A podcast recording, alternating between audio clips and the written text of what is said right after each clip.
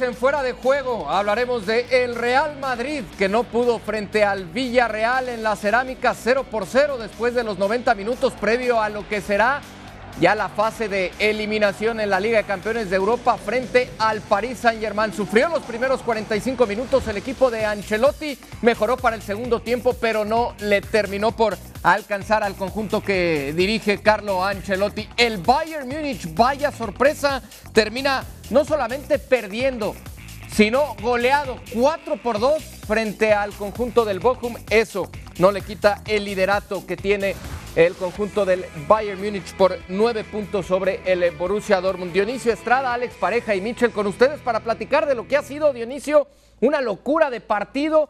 Platicábamos previo a este encuentro entre el Atlético de Madrid y el Getafe a qué equipo colchonero íbamos a ver, si al que pierde frente al Athletic Club y al que pierde ante el Barcelona o el que remonta frente al equipo del Valencia. Finalmente, después de lo que insisto fue una locura, vimos a ese equipo capaz de remontar con uno menos y ganarle 4 por 3 al Getafe, Dionisio. Locura que durante el partido nos hizo también recordar algunos amores locos que hemos tenido. No me digas eso. ¿Eh? Entonces, algunos amores locos que hemos tenido. Pero bueno, este, da la impresión eh, que el segundo tiempo como que se le bajó un poco el ritmo, la locura al partido. Quizá decía Alex Pareja justamente eh, en el medio tiempo de que eso era lo que tenía que hacer el Atlético de Madrid. Y, a lo mejor lo tuvo que hacer por necesidad ante la expulsión al 53 que termina eh, sufriendo. También se dieron aquí algunas cosas, ¿no? Termina saliendo Luis Suárez, como decía también el propio Alex entra hermoso, después también terminan cambiando a Condovia, como también lo habíamos manejado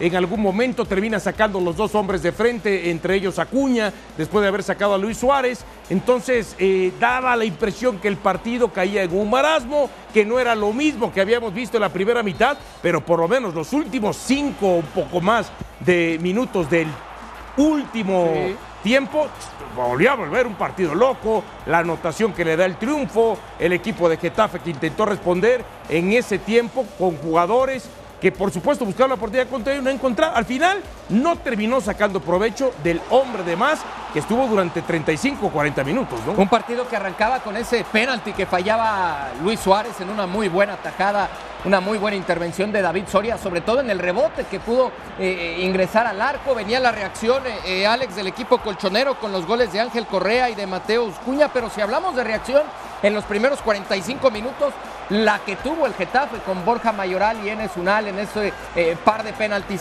pero ya en la parte complementaria, ¿qué fue lo que le termina bajando las revoluciones al partido? ¿La expulsión de Felipe al minuto 57, Alex? Sí, ¿qué tal? ¿Cómo estáis? Eh, yo creo que es lo que le hace al partido bajar muchísimo de revoluciones. El Atlético de Madrid entiende que con el empate tiene que ir a buscar eh, un partido lento, un partido largo, que le da la iniciativa al Getafe. Estamos viendo el gol del empate, el 2 a 2 de Enes Unal. Vaya manera de transformar un penal, como también repetiría después de este penal bien señalado por manos de Lemar. Yo en el primer gol del Atlético de Madrid, yo creo que hay una falta de, de cuña en el salto pero bueno, eso ya queda para, los eh, eh, técnicos del arbitraje. En la segunda parte lo que sucede, amigos, es eso, es que el Atlético de Madrid, al quedarse con uno menos por la expulsión de Felipe, le baja las revoluciones al partido, le da la iniciativa al Getafe. Eh, Angelito Correa con este gol también nos hizo levantar del sillón. Y esto ya es la segunda parte, esto es lo último ya del partido. Otra vez Mario Hermoso, el mismo jugador que desequilibró el partido ante el Valencia, en la misma portería también en la que hace ya a principio de temporada Mandy se hizo un gol en propia portería en los últimos minutos eh, para darle el empate contra el Villarreal. El Atlético en los últimos minutos sigue siendo, sigue resolviendo lo que no consigue durante el tiempo regular. Sí, con una expulsión además incuestionable previa a ese golazo de Mario Hermoso, ya estaremos hablando. Reacciones. Pórico. Sí, eh, cuando ganas y cuando cuando lo haces aquí en casa, a pesar de, pues bueno, eh, de no hacer nuestro mejor partido, de, encajar goles, eh, siempre ese motivo, ¿no? Cuando eres capaz de remontar un partido, cuando le das la vuelta y, sobre todo en esos minutos finales que siempre como que es mucho más emocionante, ¿no? La verdad que, esperemos que sea un paso hacia adelante y, y que nos dé mucha moral para seguir para adelante, que es lo que queremos. Eh, una primera parte en la que han pasado muchas cosas, seis goles y hasta tres penaltis, dos de ellos eh, en vuestra contra. Eh, menos dudas teníais con el de Lemar visto desde aquí, pero parecía que con el de Cuña sí que no sabíais si había tocado primero muslo o brazo, ¿no? Bueno, son decisiones que toman los que están en el campo arbitrando como los que están en, en la sala de bar, ¿no? yo pienso que el de Cuña no ni mucho menos es un penalti para pitarlo, porque si no vamos a convertir esto en, en lo que no queremos, ¿no? que el fútbol al fin y al cabo es totalmente diferente, cada disputa, cada, cada situación dentro del área, si no eh, pasará a ser un juego en el que no nos podremos tocar, no podremos disputar y, y bueno, será mucho más aburrido la cartulina roja de, Felipe os ha dejado a todos un poco eh, que os ha pillado a, contrapié. Eh, qué difícil ¿no? para un jugador tan, tan experimentado cometer este tipo de errores que luego pasan factura. Desde luego que no es, una situación que, que, bueno, que a lo mejor tenía que haber eh, otra forma, pero es un compañero como, como todos los que estamos aquí, nos podría pasar, haber pasado como nos ha pasado cualquiera de nosotros y, y bueno, él ha tomado la decisión que creía más conveniente y, bueno, eh, no pasa nada, ¿no? Al fin y al cabo saldrá otro compañero e intentar hacerlo, intentar hacerlo bien. Mario, tú siempre eres muy sincero en los micrófonos, siempre que te entrevistamos. Quiero saber qué le está pasando al Atlético de Madrid. Eh, ¿Os está pudiendo un poco todo lo que se está hablando, los malos resultados, eh, la debilidad defensiva que quizá también os ha sorprendido a vosotros porque la temporada pasada era vuestra virtud? ¿Qué os está pasando tú que lo vives desde dentro, que estás en ese vestuario? Si te digo la verdad, ojalá supiéramos ¿no? lo, que, lo que pasa porque desde luego que pondríamos solución. ¿no? Eh, se juntan muchas situaciones, muchos detalles que que antes pues eh, no nos pasaba o que, o que no teníamos eh, esa mala fortuna de, encajar goles y, éramos mucho más determinantes, sobre todo cuando nos poníamos a favor. ¿no? Eh, seguiremos trabajando, somos la misma plantilla que, que fue campeón hace, hace un año. Sabemos que tenemos un grupo importante en lo que creemos, en lo, en lo que confiamos y, y, queremos estar vivos en todas las competiciones que nos toque disputar. Gracias Mario, enhorabuena. Gracias.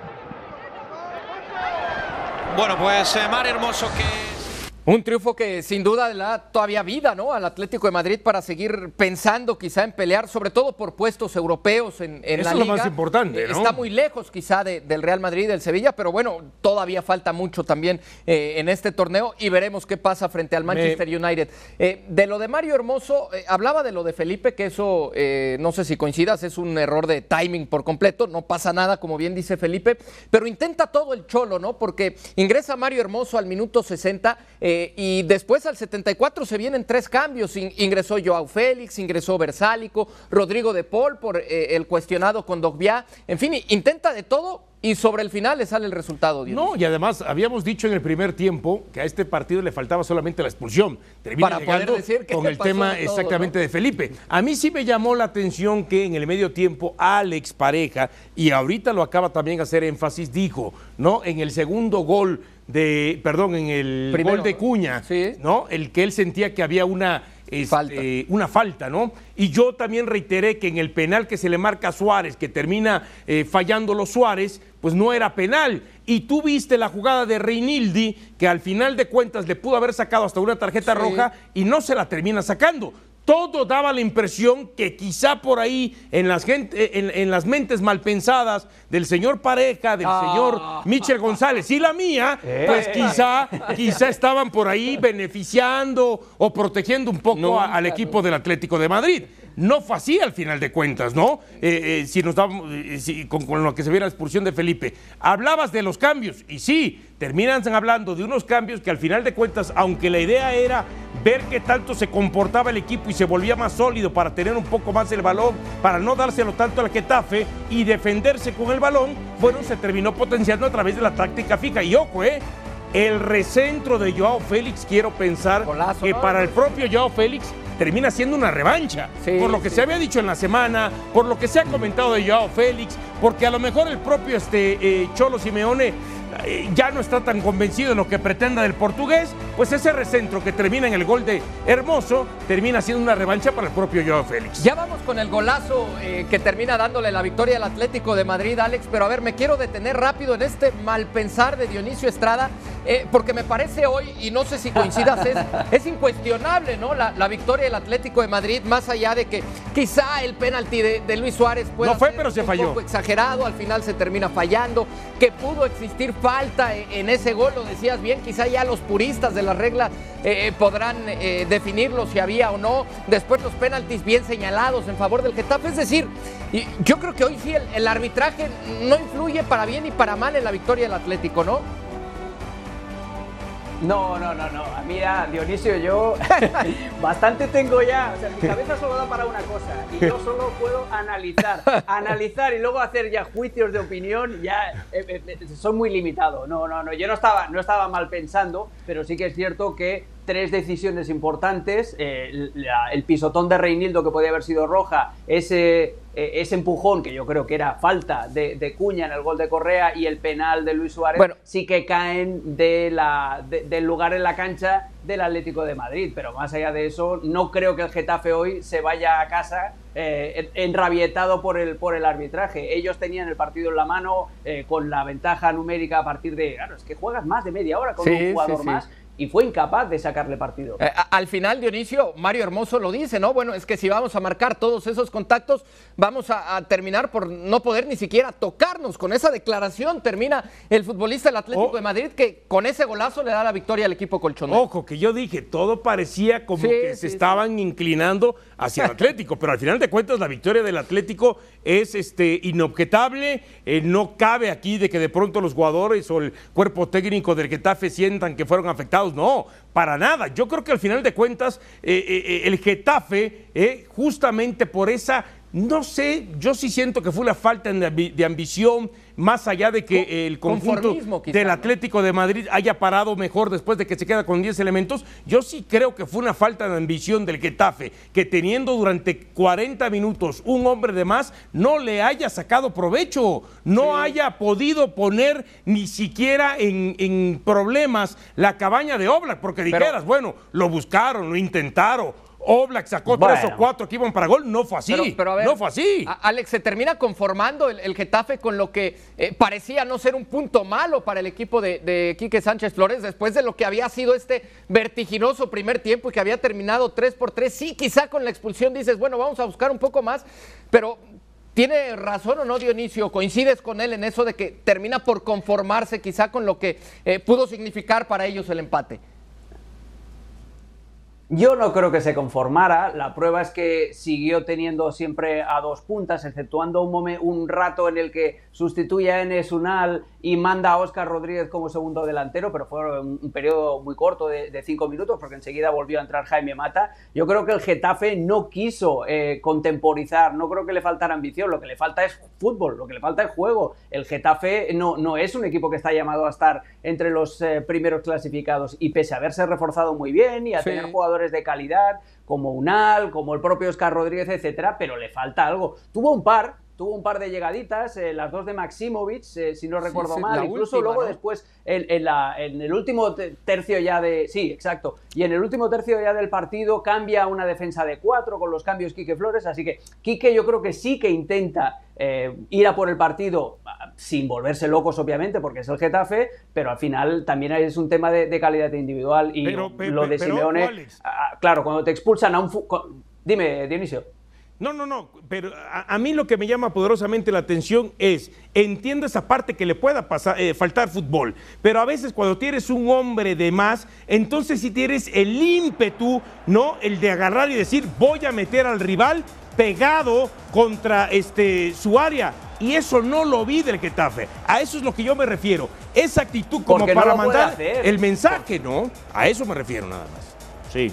Pero el Getafe Dionisio lleva trabajando en bloque bajo y defensa de 5 desde que llegó Quique Flores. La presión alta prácticamente no la ejecuta. Y, y por mucho que tú juegues contra un hombre menos, también el Atlético de Madrid eh, estuvo Zorro Simeone sustituyendo a Luis Suárez Claro, de los dos sí, delanteros.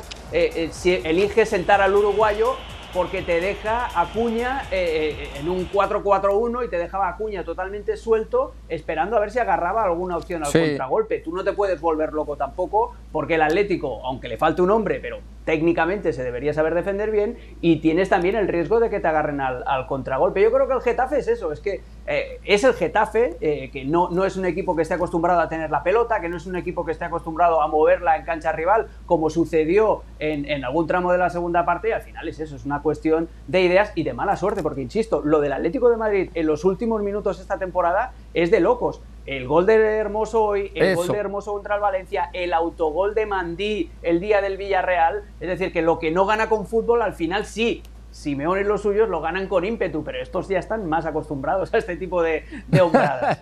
sí, bien, bien, apuntas lo de Maximovic, que tuvo una clarísima, bueno, no clarísima, pero una que a punto estuvo de poder ser el empate a cuatro. Rapidísimo, para terminar el tema del Atlético de Madrid, porque ya lo mencionaba Dionisio, gol de antología, el cuarto, por la manera en que le baja de cabeza a Joao Félix la pelota y después Mario Hermoso, cómo controla, como puede, se contorsiona y termina siendo un, un gol que de verdad vamos a recordar, Alex.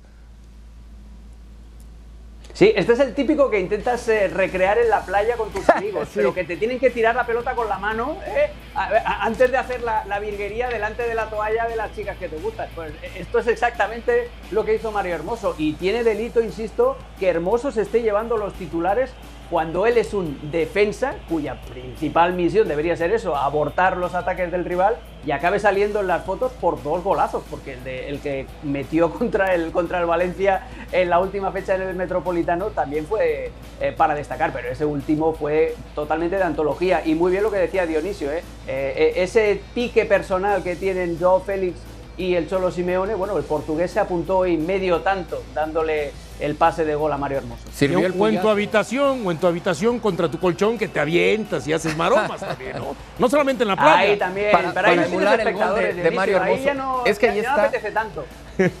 sí, ahí está el control y después la, la definición eh, para en verdad guardarla. Un golazo con el que termina ganando el equipo dirigido por Diego Pablo el Cholo Simeone. Y veamos, como si hubiera ganado el título, ¿eh? Sí, bueno, no era para menos, sobre todo por cómo se presenta, ¿no? El, partido. No, está bien, puedo entender esa emoción, pero festejas como si estuvieras ganando el título. Bueno, es que. Eh, más tranquilito, ¿eh? Más tranquilito. Un triunfo emocionante y que nos da o les da mucha moral para seguir adelante.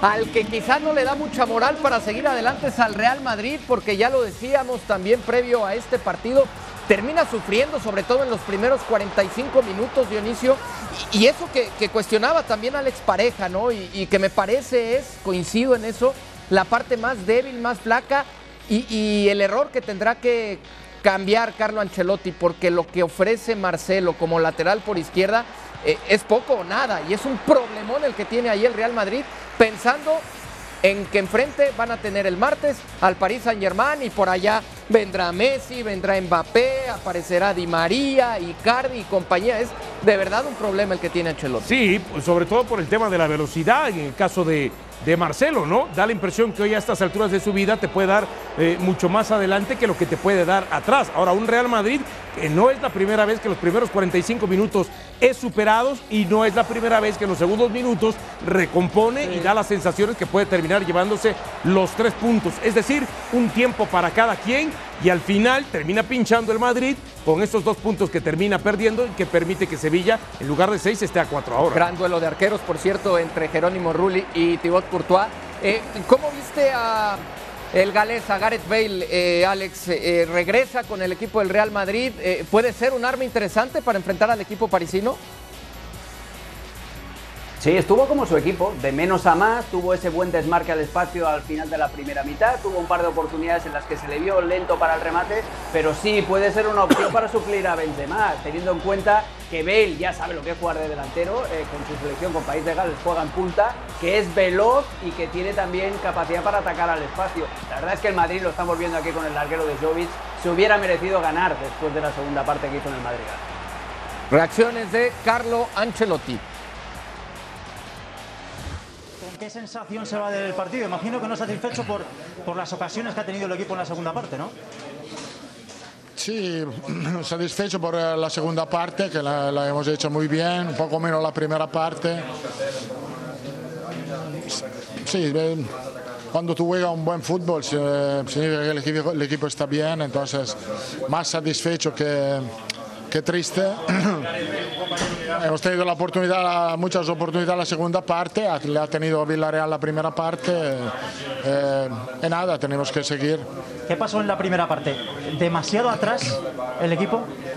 Un poco agresivo, ¿no? Nosotros nos podemos meternos atrás, pero después desde ahí, a partir de ahí tenemos que meter más agresividad. Eh, no fuimos agresivos en la primera parte, mucho más en la segunda. Hemos robado, en la segunda robado más balones y más utilizado el juego vertical. ¿Le preocupa la falta de definición, especialmente en las ocasiones que ha tenido el Real Madrid en la segunda parte, por ejemplo, para el partido del martes o no? Un poco de mala suerte hemos tenido porque hemos eh, dos veces al larguero, dos buenas paradas creo que sí, si, acertamos un poquito, un poquito, más se podría ganar, pero nos quedamos con el buen partido.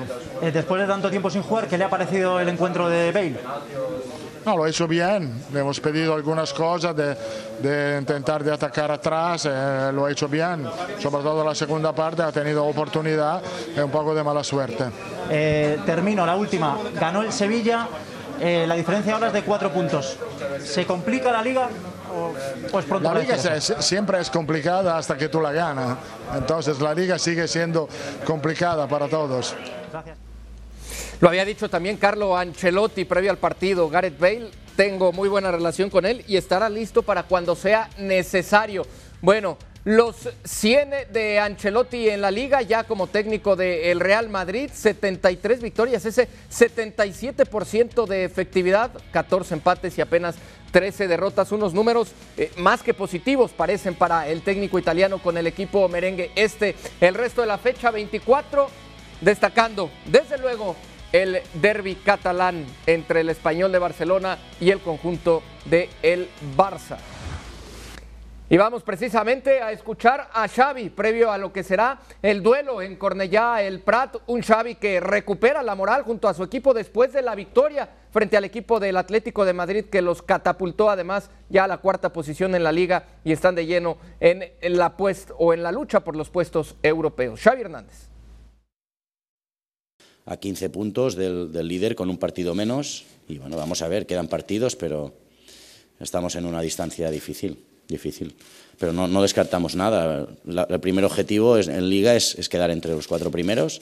Esto también lo hemos dicho muchas veces, pero, pero no descartamos absolutamente nada. Vamos a ver, vamos a ver, pero lo dirán los próximos partidos. Necesitamos, yo creo, dos, tres partidos, consolidarnos en los resultados. Las sensaciones van siendo cada vez mejor y, y vamos a ver hasta, hasta dónde somos capaces de, de llegar y de competir, ¿no? Hablaba Xavi Hernández de, la diferencia que hay respecto a puntos hoy con el líder, con el Real Madrid. Eh, todavía queda mucha liga y considera Xavi que también queda todavía la posibilidad de, pelear quizá por, el título. ¿Lo ves así, Alex Pareja? Todavía el Barça por ahí, si se embala con, con los refuerzos que han llegado y los jugadores que de a poco vienen también recuperando, Xavi Hernández, ¿le alcanzará para poder pelear algo más que los puestos de Champions?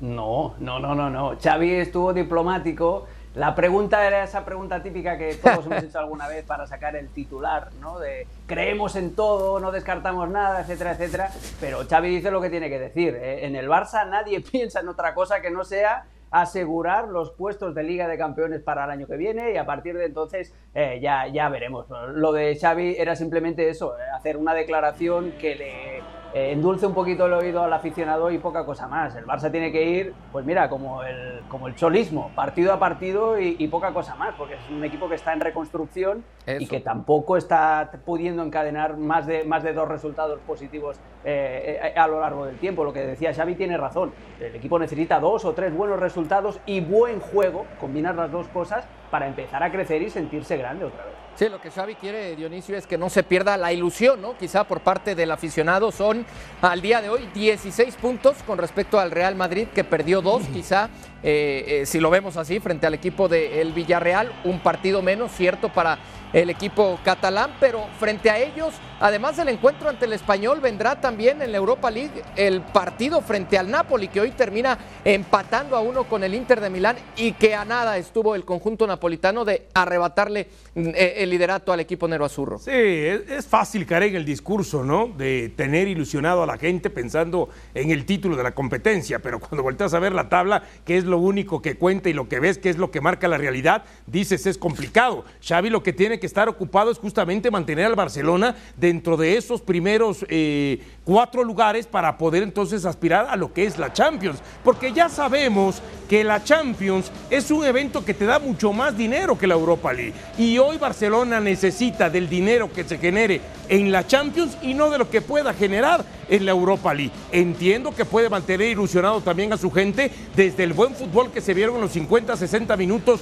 eh, del partido contra el Atlético de Madrid y que será, por supuesto, su reto no solamente repetir esa clase de actuaciones, sino a lo largo de los 90 minutos. Así que hoy el que el Barcelona esté pensando, eh, como dice Xavi, en buscar el título, bueno, simplemente es algo más eh, que se da desde el discurso y no desde una realidad. Sí, para no perder quizá, insisto, esa ilusión, eh, lo que es un hecho es que está de lleno en la pelea, ¿no? Por los puestos de Champions. ¿Qué esperas mañana, Alex, del equipo catalán? Que repita ese tridente ofensivo con, con la llegada de Adama Traoré, iniciando con Ferran Torres y Gaby, o que por ahí se pueda colar quizá Dembélé. ¿Qué esperar para mañana? en Cornellá?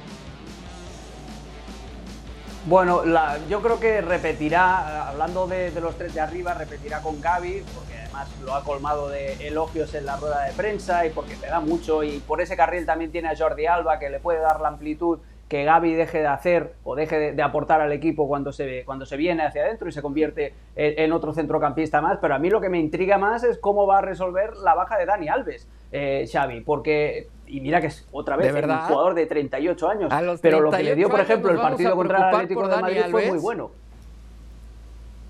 Claro, pero, pero fijaos en lo que le dio al Barcelona el otro día con esa doble posición. Cuando el Barcelona no tenía la pelota, línea de cuatro y Alves lateral. Cuando la tenía, Alves era prácticamente el pivote organizador y se quedaba con tres en el fondo y eso le permitía a Busquets estar un poquito más suelto y un poquito más arriba. si opta por Dest, va a ser una línea de cuatro más tradicional. Si opta por Araujo, ahora que Eric García también está recuperado y podría entrar incluso en, en el 11, pues eh, va a ser una línea un poquito más eh, tosca a la hora de sacar el balón, pero es una molestia importante para Xavi no poder contar con Dani Alves, por raro que parezca y por, bueno, por sideral esto de, tener un jugador de 38 años y que sea una de las claves de tu equipo. Nada más como dato, ¿no? De los últimos siete partidos entre estos dos equipos, cinco victorias de Barcelona, dos empates. De los últimos cinco, cuatro victorias del Barça y el único empate fue justamente ahí, eh, en casa del Español. Y podría, después de la expulsión de Dani Alves, no el ha ganado partido nunca anterior. Liga, ¿eh? el, español al Barça en Cornellà al Prat. Correcto. No la ha ganado nunca en Liga. Y, siempre hay un ambiente caliente, pero en Liga no la ha ganado. Y mañana la invitación para que nos acompañen en el derby catalán entre el Español y el Barcelona desde Cornellá, el Prat. Acompáñenos a través de ESPN Deportes y de ESPN Plus. Así, ah, Dionisio. 38 contra 54. ¿cómo? ¿De qué hablas? Pues de, lo que dice Xavi, mira. No, no, no. 16 puntos, espérame, 16 puntos, pero sí tiene un partido, un partido menos eh, todavía. Ah, entonces 13. Barcelona. Entonces 13. Entonces el tema, después de ver la tabla, insistimos, el tema del Barcelona está más en, pelear los puestos de, Liga de Campeones de Europa, ya está muy cerca del Betis y veremos qué tanto eh, pueda o no pelear con el Sevilla, que ya también parece, insisto, esta liga es para el Madrid o para el Sevilla, eh, que sigue hasta el final. Lo del Bayern, Dionisio, eh, eh, ¿es de alarmar o, simple y sencillamente el Bayern quizá dando eh, descanso y, tratando de pensar lo que viene frente al Salzburgo? No, yo creo que fue una mala tarde, una mala noche, un tropezón. sí, puede llamar la atención que el Bayern reciba cuatro, no es tan fácil que el, el, gol conseguido, el segundo, maquilla lo que pudo haber sido una goleada en lugar de 4-1 que quede 4-2 yo creo que al final de cuentas, este, cuando ves que está Coman, Müller, Genabri, Lewandowski, Sané, eh, Upamecano, eh, Schul, no, Pavar, pues son jugadores que vienen siendo constantemente titulares en este equipo. Entonces fue una mala noche y nunca se esperaron que el Bochum o el Bochum les fuera a meter cuatro, ¿no? Sí, porque además fueron titulares, ¿no? Lewandowski que hizo el, último gol, el, segundo este, precisamente el que bien, bien dices es, es eh, Alex, un golazo, pero eh, fue titular Coman, Sané, Nabri, es decir, eh, pues le pasaron por encima al Bayern, como ha tenido también algún accidente ya en este torneo en Copa. Inquietante ahora que llega la Champions, sobre todo porque nos hemos dejado un nombre muy importante, Manu Neuer, que está lesionado de la rodilla, volvió a jugar. Sven Ulreich, que es aquel arquero suplente, el eterno arquero suplente del Bayern, que ya le dio un regalito a Benzema en una eliminatoria de Champions en el Bernabéu. Eh, eso es lo más preocupante, pero aparte del, arquero, jugaron todos. Hoy Müller jugó de segundo medio centro al lado de Joshua Kimmich. Fue tan ofensivo el Bayern que le hizo la vida fácil al Bochum. Dionisio tiene 9 de ventaja con respecto al Dortmund, 11 con respecto al Bayer Leverkusen. Alex Pareja, Dionisio Estrada, le damos las gracias. Nos vemos mañana previo al español Barça aquí a través de ESPN Deportes.